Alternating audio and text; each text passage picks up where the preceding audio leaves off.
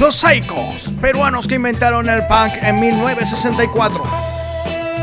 Sí, sí, nos vamos al otro extremo del, arco sonoro, pero, pero está bien porque vamos alternando. Y para presentar un grupo peruano em, famoso mundialmente, con mucho delay, con mucha eh, posterioridad. Muchas, muchos estudiosos, muchos historiadores del rock eh, dicen que el punk rock nació en Perú en el año 64 con un grupo llamado Los Saicos. Este, un grupo que grabó en su momento eh, seis singles. En su momento es el año 65. Bueno, tuvieron su popularidad en su momento, qué sé yo. Esto, imagínense, año 65 en Perú. Se formaron en el 64, un año antes. Este, y bueno, a fines de los 90, principios de los 2000, eh, los empezaron a... Un sello español eh, reeditó el material, la gente los empezó a descubrir, a decir, eh, ¿cómo estos tipos hacían esta música en esta época? Em, y bueno, y se empezó a correr así como un poco esa, esa idea, digamos, de que el punk había nacido en, Perú con los saicos. Em, ¿Qué sé yo? Obviamente en ese momento el término punk no se usaba.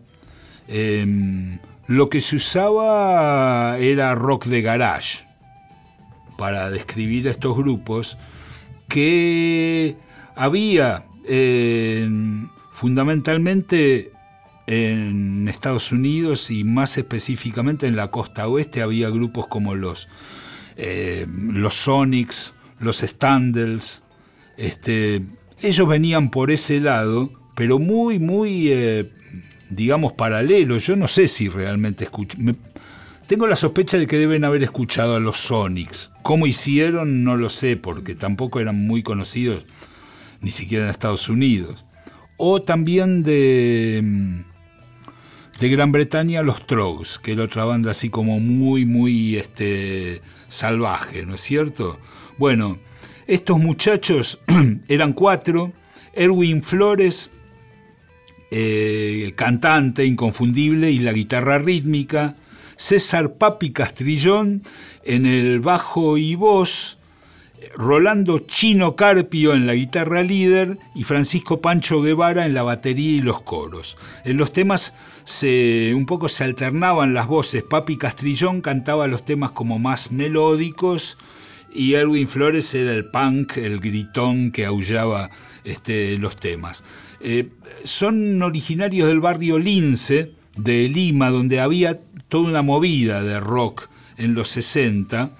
Eh, ya te digo, grabaron para un sello que era Dis Perú, que en el 65 sacó cinco singles de ellos, o sea, cinco disquitos con dos temas cada uno. Este, se presentaron mucho en televisión, había un, eh, un, programa muy popular que se llamaba La llamada de la fortuna y ahí llegaron a tener como su propio segmento que se llamaba el show de los saicos, dentro de un programa así como medio ómnibus, llegaron a tener su propio este, segmento. Em, como les iba muy bien, con esos singles que grabaron en Disperú, la, la principal compañía discográfica de Perú, que era el Virrey, los contrata, les dice váyanse de esta compañía que era como medio una indie de los 60, vengan con nosotros y qué sé yo, y bueno, una historia tristemente repetida en, en, el rock, cuando fueron al Virrey resulta que eran uno más porque de un catálogo en Disperú eran las principales estrellas. En estos del Virrey eran uno más entre todos los números populares que tenía y llegaron a grabar un single más y después este, se separaron.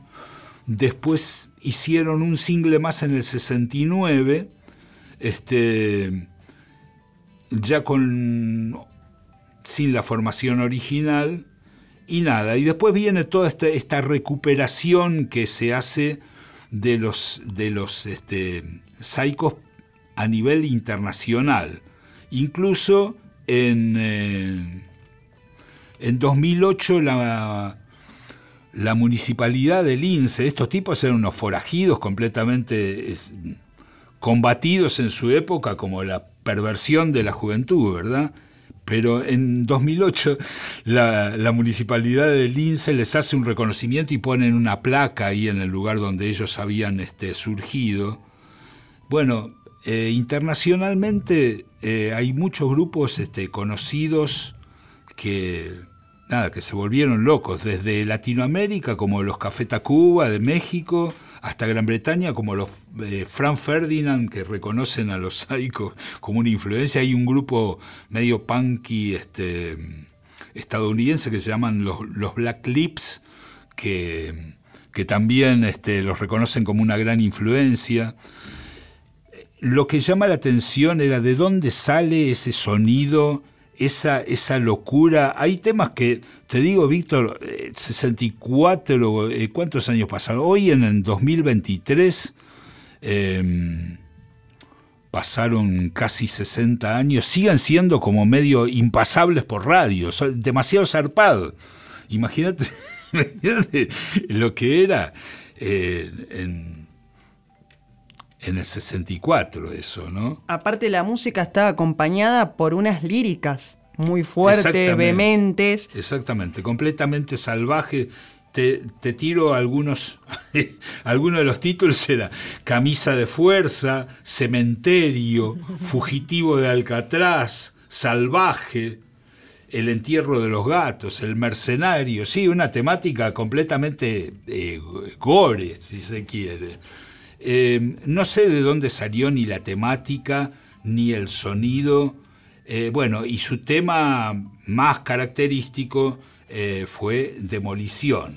Este, un tema que se transformó en un himno punk con 50 años de, retraso, ¿no? Ya comenzaba diciendo, echemos abajo la estación de tren. O sea, más punk que eso, son unos anarquistas. Sí, es, es, realmente hermoso.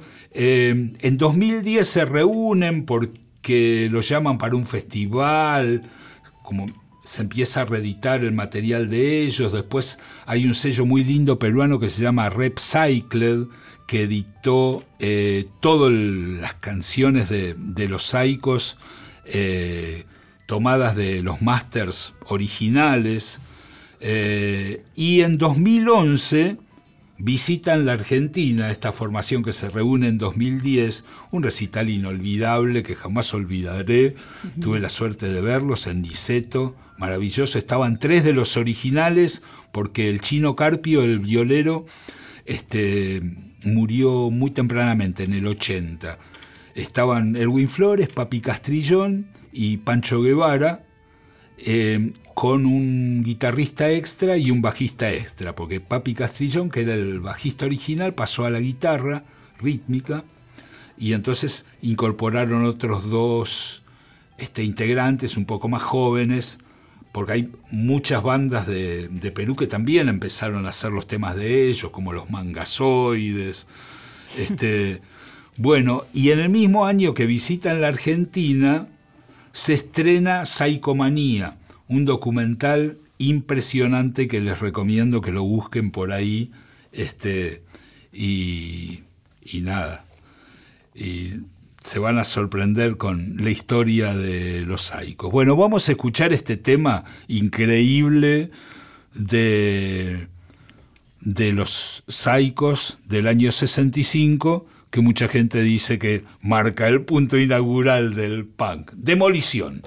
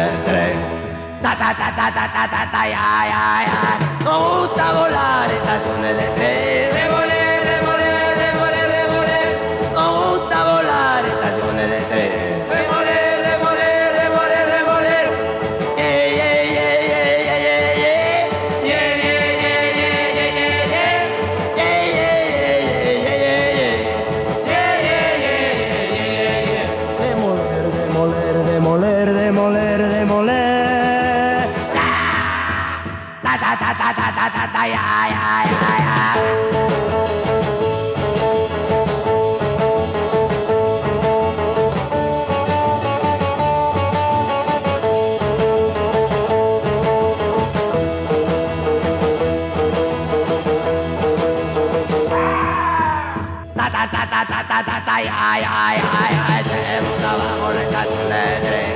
Echemos abajo la estación de tren. Echemos abajo la estación de tren. Echemos abajo la estación de tren. Demoler, demoler, demoler, demoler. Echemos abajo la estación de tren. Demoler, demoler la estación de tren. Demoler, demoler la estación de tren. Ta ta ta ta ta ta ta ta ya ya ya. Nos gusta volar estaciones de tren. Demoler, demoler, demoler, demoler. Nos gusta volar estaciones de tren.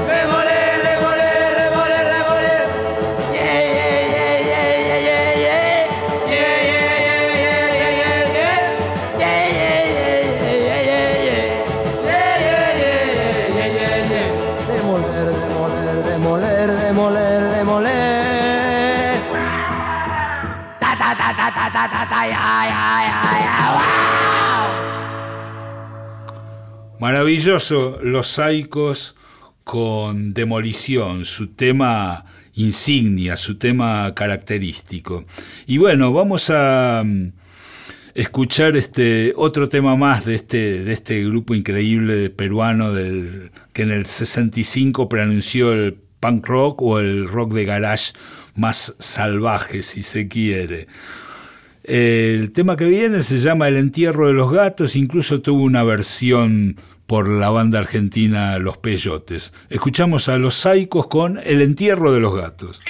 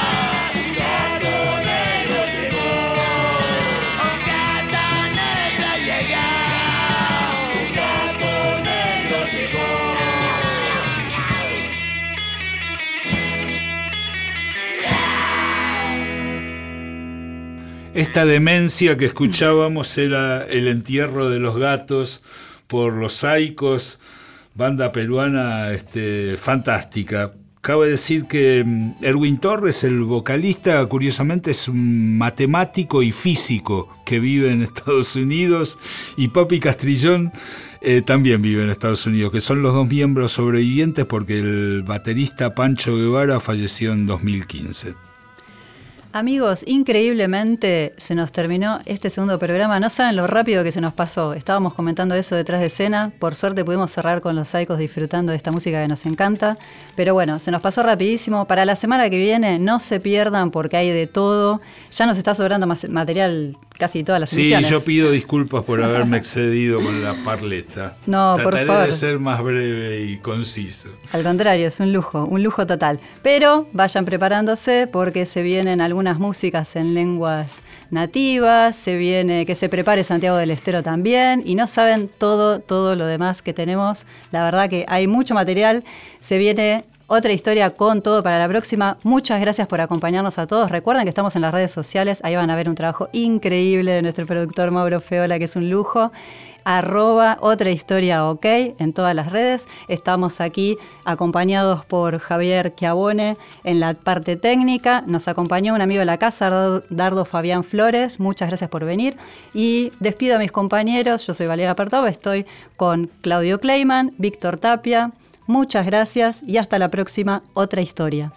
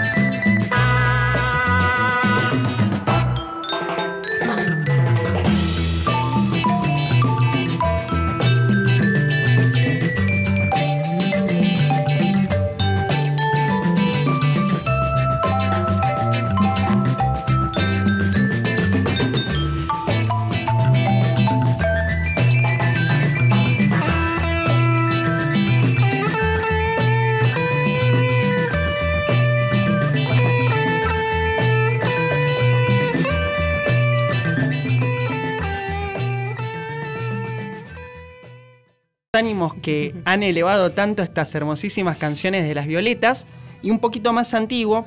Se trata de dos ejemplos bastante de colección de lo que fue.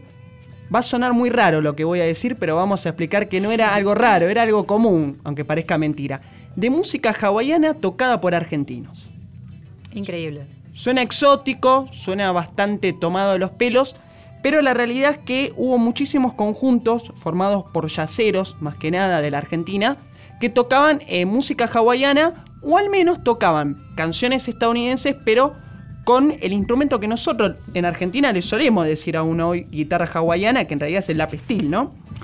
Sí, totalmente. Lo que pasa es que el lap steel justamente proviene de Hawái, o sea que, digamos, no está mal decirle guitarra hawaiana porque Así como vos estabas diciendo de que músicos argentinos lo adoptaron en formaciones de jazz y qué sé yo, allá pasó exactamente lo mismo. La guitarra, la steel guitar, eh, viene de Hawái y los norteamericanos lo transformaron en un instrumento casi eh, esencial de la música country, pero no era así en un principio.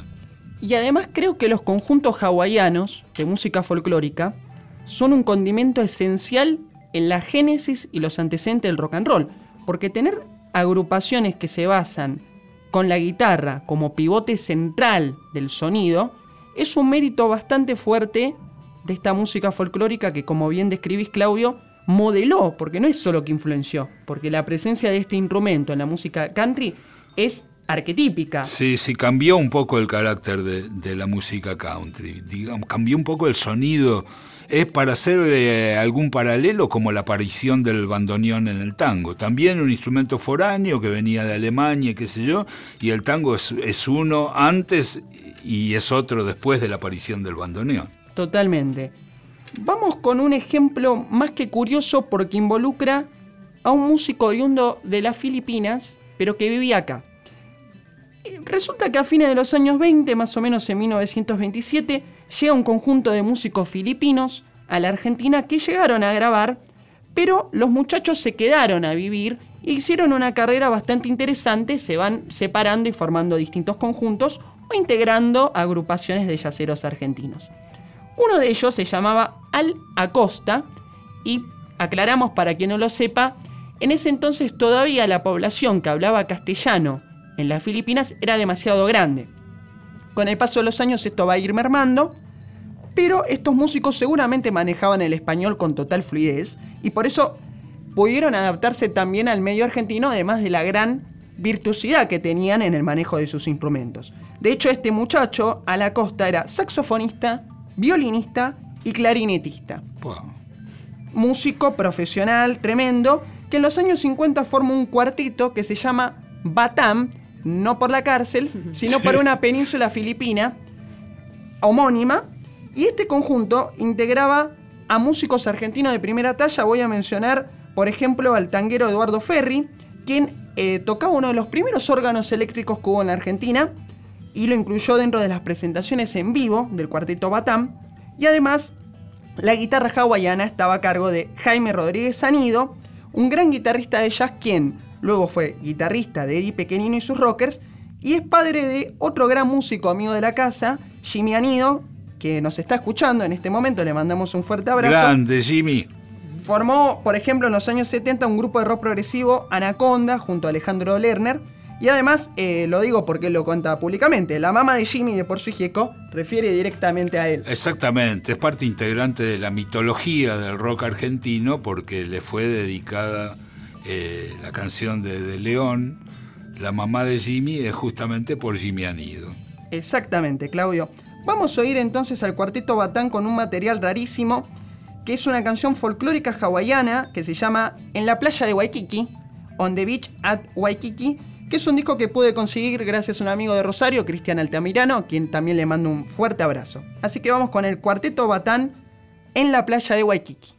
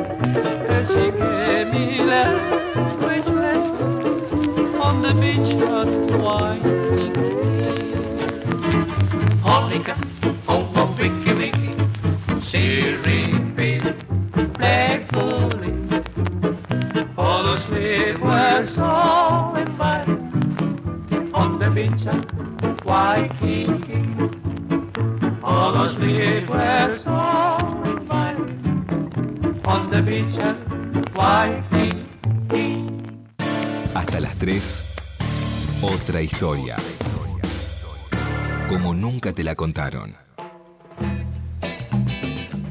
Acabamos de oír a Ala Costa y su cuarteto Batán en un disco del año 1954 que, como habrán apreciado por el sonido, no está en su mejor estado.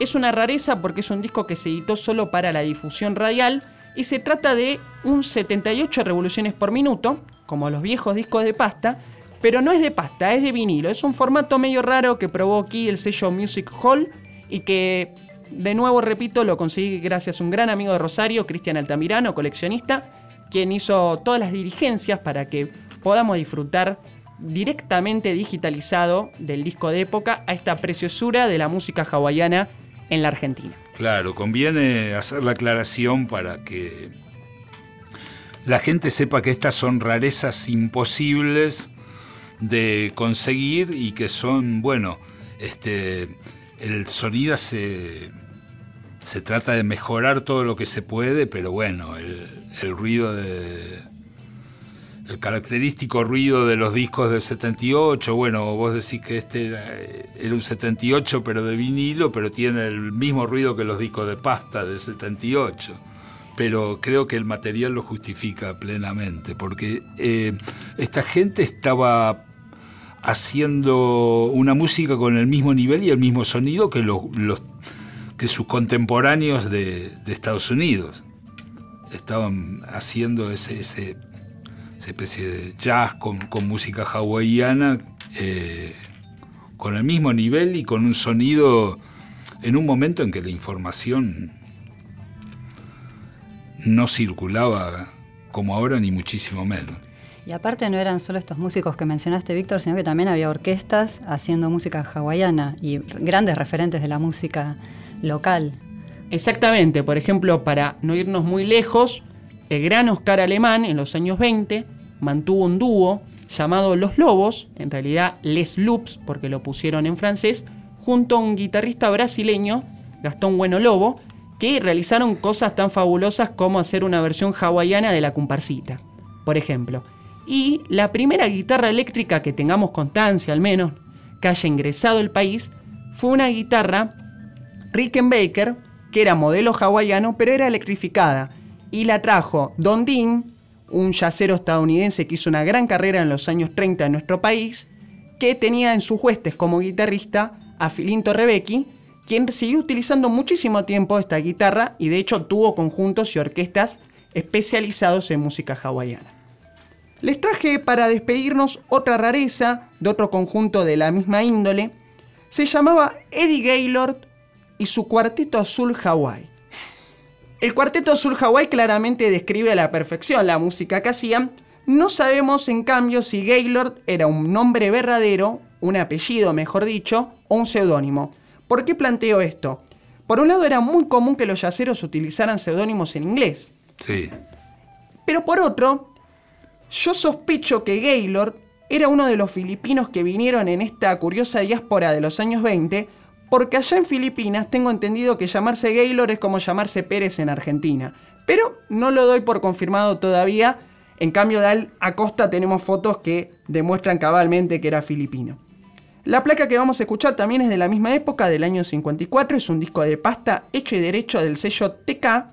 Y es una canción estadounidense que viene de los años 20, deriva de un espíritu al negro, que se llama algo así como Ella está viniendo por la montaña, o ella vendrá alrededor de la montaña, she'll be coming round the mountain. Disculpen mi inglés que no es lo más exacto del mundo. No, está bien. Hicieron una gran versión los del cuarteto Sur Hawaii que, dicho sea de paso, era muy conocido en la época pues actuaban todos los sábados a las 21 horas en Radio Splendid. Eran conjuntos que tuvieron su fama, pero como el material no ha sido reeditado y como recién describía Claudio a la perfección, son discos muy frágiles, difíciles de conseguir, han quedado un poquito en el olvido, pero hoy desde otra historia le hacemos justicia, en este caso el Cuarteto Azul Hawaii, comandado por Eddie Gaylor.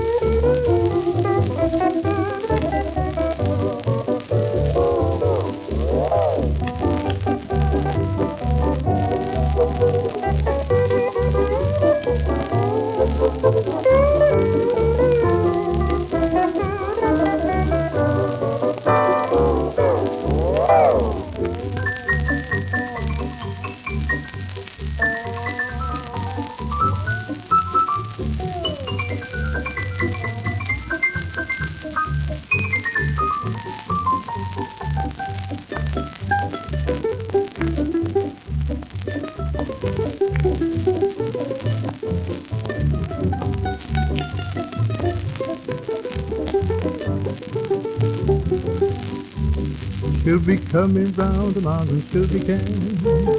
She'll be coming round the mountain, she'll be can. She'll be coming round the mountain, she'll be coming round the mountain, she'll be coming round the mountain, she'll be can. Oh,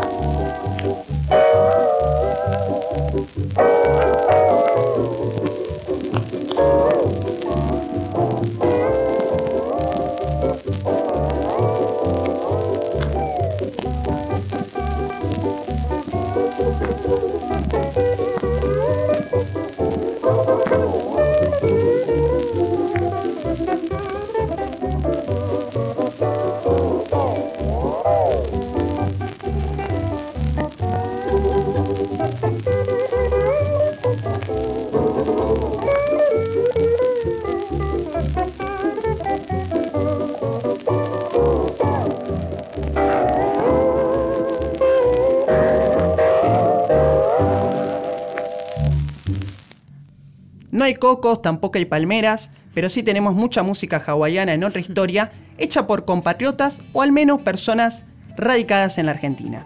Acabamos de oír a Eddie Gaylor y su cuarteto azul Hawái con el tema Ella vendrá por la montaña. Y le dejo el paso después de esta tranquilidad, de esta serenidad, a Claudio, que hoy vino muy rockero, vino Nos muy, vamos- eh, tan punk que es anterior a los punks Sí, lo que sí, nos trajo. Sí, sí, nos vamos al otro extremo del, del arco sonoro, pero, pero está bien porque vamos alternando. Y para presentar un grupo peruano eh, famoso mundialmente, con mucho delay, con mucha eh, posterioridad. Muchas, muchos estudiosos, muchos historiadores del rock eh, dicen que el punk rock nació en Perú en el año 64 con un grupo llamado Los Saicos. Este, un grupo que grabó en su momento eh, s- seis singles. En su momento es el año 65 bueno, tuvieron su popularidad en su momento, qué sé yo. Esto, imagínense, año 65 en Perú. Se formaron en el 64, un año antes. Este, y bueno, a fines de los 90, principios de los 2000, eh, los empezaron a... Un sello español eh, reeditó el material, la gente los empezó a descubrir, a decir, eh, ¿cómo estos tipos hacían esta música en esta época? Eh, y bueno, y se empezó a correr así como un poco esa, esa idea, digamos, de que el punk había nacido en, en Perú con los saicos. Eh, qué sé yo, obviamente en ese momento el término punk no se usaba, eh, lo que se usaba era rock de garage para describir estos grupos que había fundamentalmente en Estados Unidos y más específicamente en la costa oeste había grupos como los, eh, los Sonics, los Standells, este, ellos venían por ese lado, pero muy, muy, eh, digamos, paralelo. Yo no sé si realmente escuché, Tengo la sospecha de que deben haber escuchado a los Sonics. ¿Cómo hicieron? No lo sé, porque tampoco eran muy conocidos, ni siquiera en Estados Unidos. O también de, mm, de Gran Bretaña, los Trogs, que era otra banda así como muy, muy este, salvaje, ¿no es cierto? Bueno, estos muchachos eran cuatro. Erwin Flores, eh, el cantante inconfundible y la guitarra rítmica, César Papi Castrillón en el bajo y voz, Rolando Chino Carpio en la guitarra líder y Francisco Pancho Guevara en la batería y los coros. En los temas se, un poco se alternaban las voces. Papi Castrillón cantaba los temas como más melódicos y Erwin Flores era el punk, el gritón que aullaba este, los temas. Eh, son originarios del barrio Lince de Lima, donde había toda una movida de rock en los 60. Eh, tuvi- ya te digo, grabaron para un sello que era Dis Perú, que en el 65 sacó cinco singles de ellos. O sea, cinco disquitos con dos temas cada uno. Este, mm, se presentaron mucho en televisión, había un, eh, un, progra- un programa muy popular que se llamaba La llamada de la fortuna y ahí llegaron a tener como su propio segmento que se llamaba el show de los psicos, dentro de un programa así como medio ómnibus, llegaron a tener su propio este, segmento. Eh, como les iba muy bien, con esos singles que grabaron en Dis Perú, la, principal compañía discográfica de Perú, que era el Virrey, los contrata, les dice váyanse de esta compañía que era como medio una indie de los 60, vengan con nosotros y qué sé yo, y bueno, una historia tristemente repetida en, en el rock, cuando fueron al Virrey resulta que eran uno más porque de un catálogo en Dis Perú eran las principales estrellas. En estos del Virrey eran uno más entre todos los números populares que tenía y llegaron a grabar un single más y después este, se separaron. Después hicieron un single más en el 69, este, ya con sin la formación original y nada. Y después viene toda esta, recuperación que se hace de los, de los este, psicos a nivel internacional. Incluso en, eh, en 2008 la, la municipalidad de Lince, estos tipos eran unos forajidos completamente combatidos en su época como la perversión de la juventud, ¿verdad? Pero en 2008 la, la municipalidad de Lince les hace un reconocimiento y ponen una placa ahí en el lugar donde ellos habían este, surgido. Bueno, eh, internacionalmente eh, hay muchos grupos este, conocidos que, nada, que se volvieron locos, desde Latinoamérica como los Café Tacuba de México, hasta Gran Bretaña como los eh, Frank Ferdinand, que reconocen a los Psychos como una influencia. Hay un grupo medio punky este, estadounidense que se llaman los, los Black Lips, que, que también este, los reconocen como una gran influencia lo que llama la atención era de dónde sale ese sonido, esa, esa locura. Hay temas que, te digo, Víctor, eh, 64, eh, ¿cuántos años pasaron? Hoy en el 2023 eh, pasaron casi 60 años, sigan siendo como medio impasables por radio, demasiado zarpados. Imagínate, imagínate lo que era eh, en en el 64 eso, ¿no? Aparte la música está acompañada por unas líricas muy fuertes, Exactamente. vehementes. Exactamente, completamente salvaje. Te, te tiro algunos, algunos de los títulos era Camisa de Fuerza, Cementerio, Fugitivo de Alcatraz, Salvaje, El Entierro de los Gatos, El Mercenario, sí, una temática completamente eh, gore, si se quiere. Eh, no sé de dónde salió ni la temática, ni el sonido. Eh, bueno, y su tema más característico eh, fue Demolición. Este, un tema que se transformó en un himno punk con 50 años de, de retraso, ¿no? Ya eh, comenzaba diciendo echemos abajo la estación de tren, o sea, Sí, sí. más Sí, son- punk que eso, son unos Es anarquistas, te- sí. Es, es, es realmente hermoso. Eh, en 2010 se reúnen porque lo llaman para un festival, como se empieza a reeditar el material de ellos. Después hay un sello muy lindo peruano que se llama Repcycled, que editó eh, todas las canciones de, de los Saicos eh, tomadas de los masters originales. Y en 2011 visitan la Argentina, esta formación que se reúne en 2010, un recital inolvidable que jamás olvidaré. Tuve la suerte de verlos en Niceto, maravilloso. Estaban tres de los originales, porque el chino Carpio, el violero, este, murió muy tempranamente, en el 80. Estaban Erwin Flores, Papi Castrillón y Pancho Guevara, eh, con un guitarrista extra y un bajista extra, porque Papi Castrillón, que era el bajista original, pasó a la guitarra rítmica y entonces incorporaron otros dos este, integrantes un poco más jóvenes, porque hay muchas bandas de, de Perú que también empezaron a hacer los temas de ellos, como los mangazoides. Este, bueno, y en el mismo año que visitan la Argentina, se estrena Psicomanía, un documental impresionante que les recomiendo que lo busquen por ahí. Este, y, y nada. Y se van a sorprender con la historia de los saicos. Bueno, vamos a escuchar este tema increíble de, de los saicos del año 65, que mucha gente dice que marca el punto inaugural del punk. Demolición.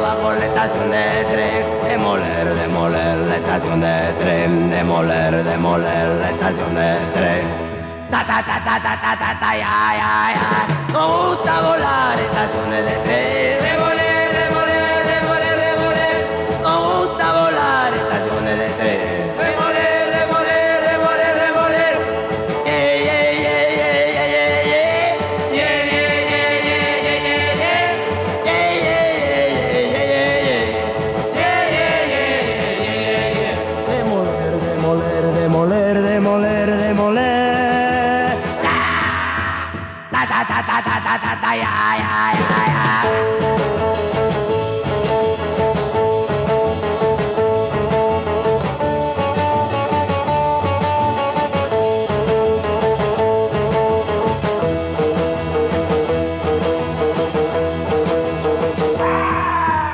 Ta ta ta ta ta ta ta ya ya ya ya.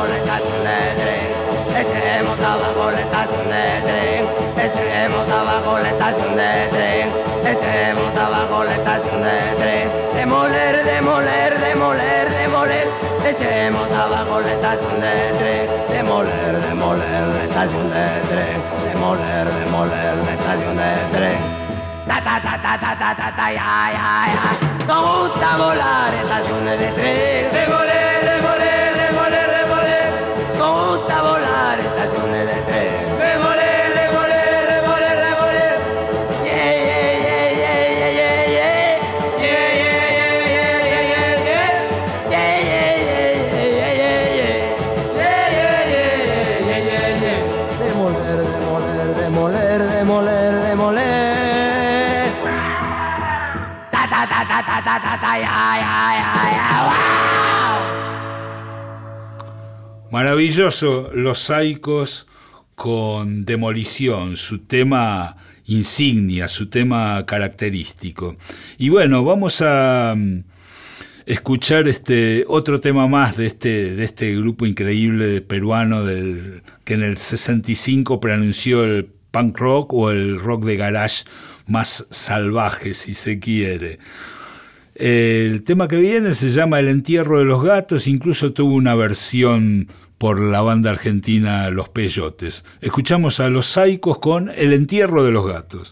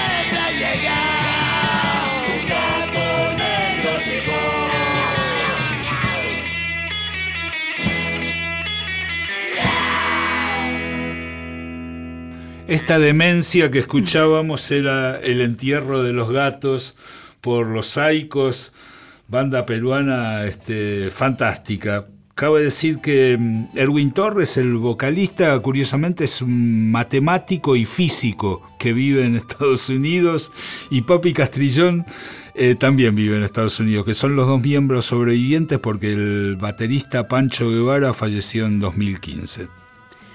Amigos, increíblemente se nos terminó este segundo programa. No saben lo rápido que se nos pasó. Estábamos comentando eso detrás de escena. Por suerte pudimos cerrar con los Saicos disfrutando de esta música que nos encanta.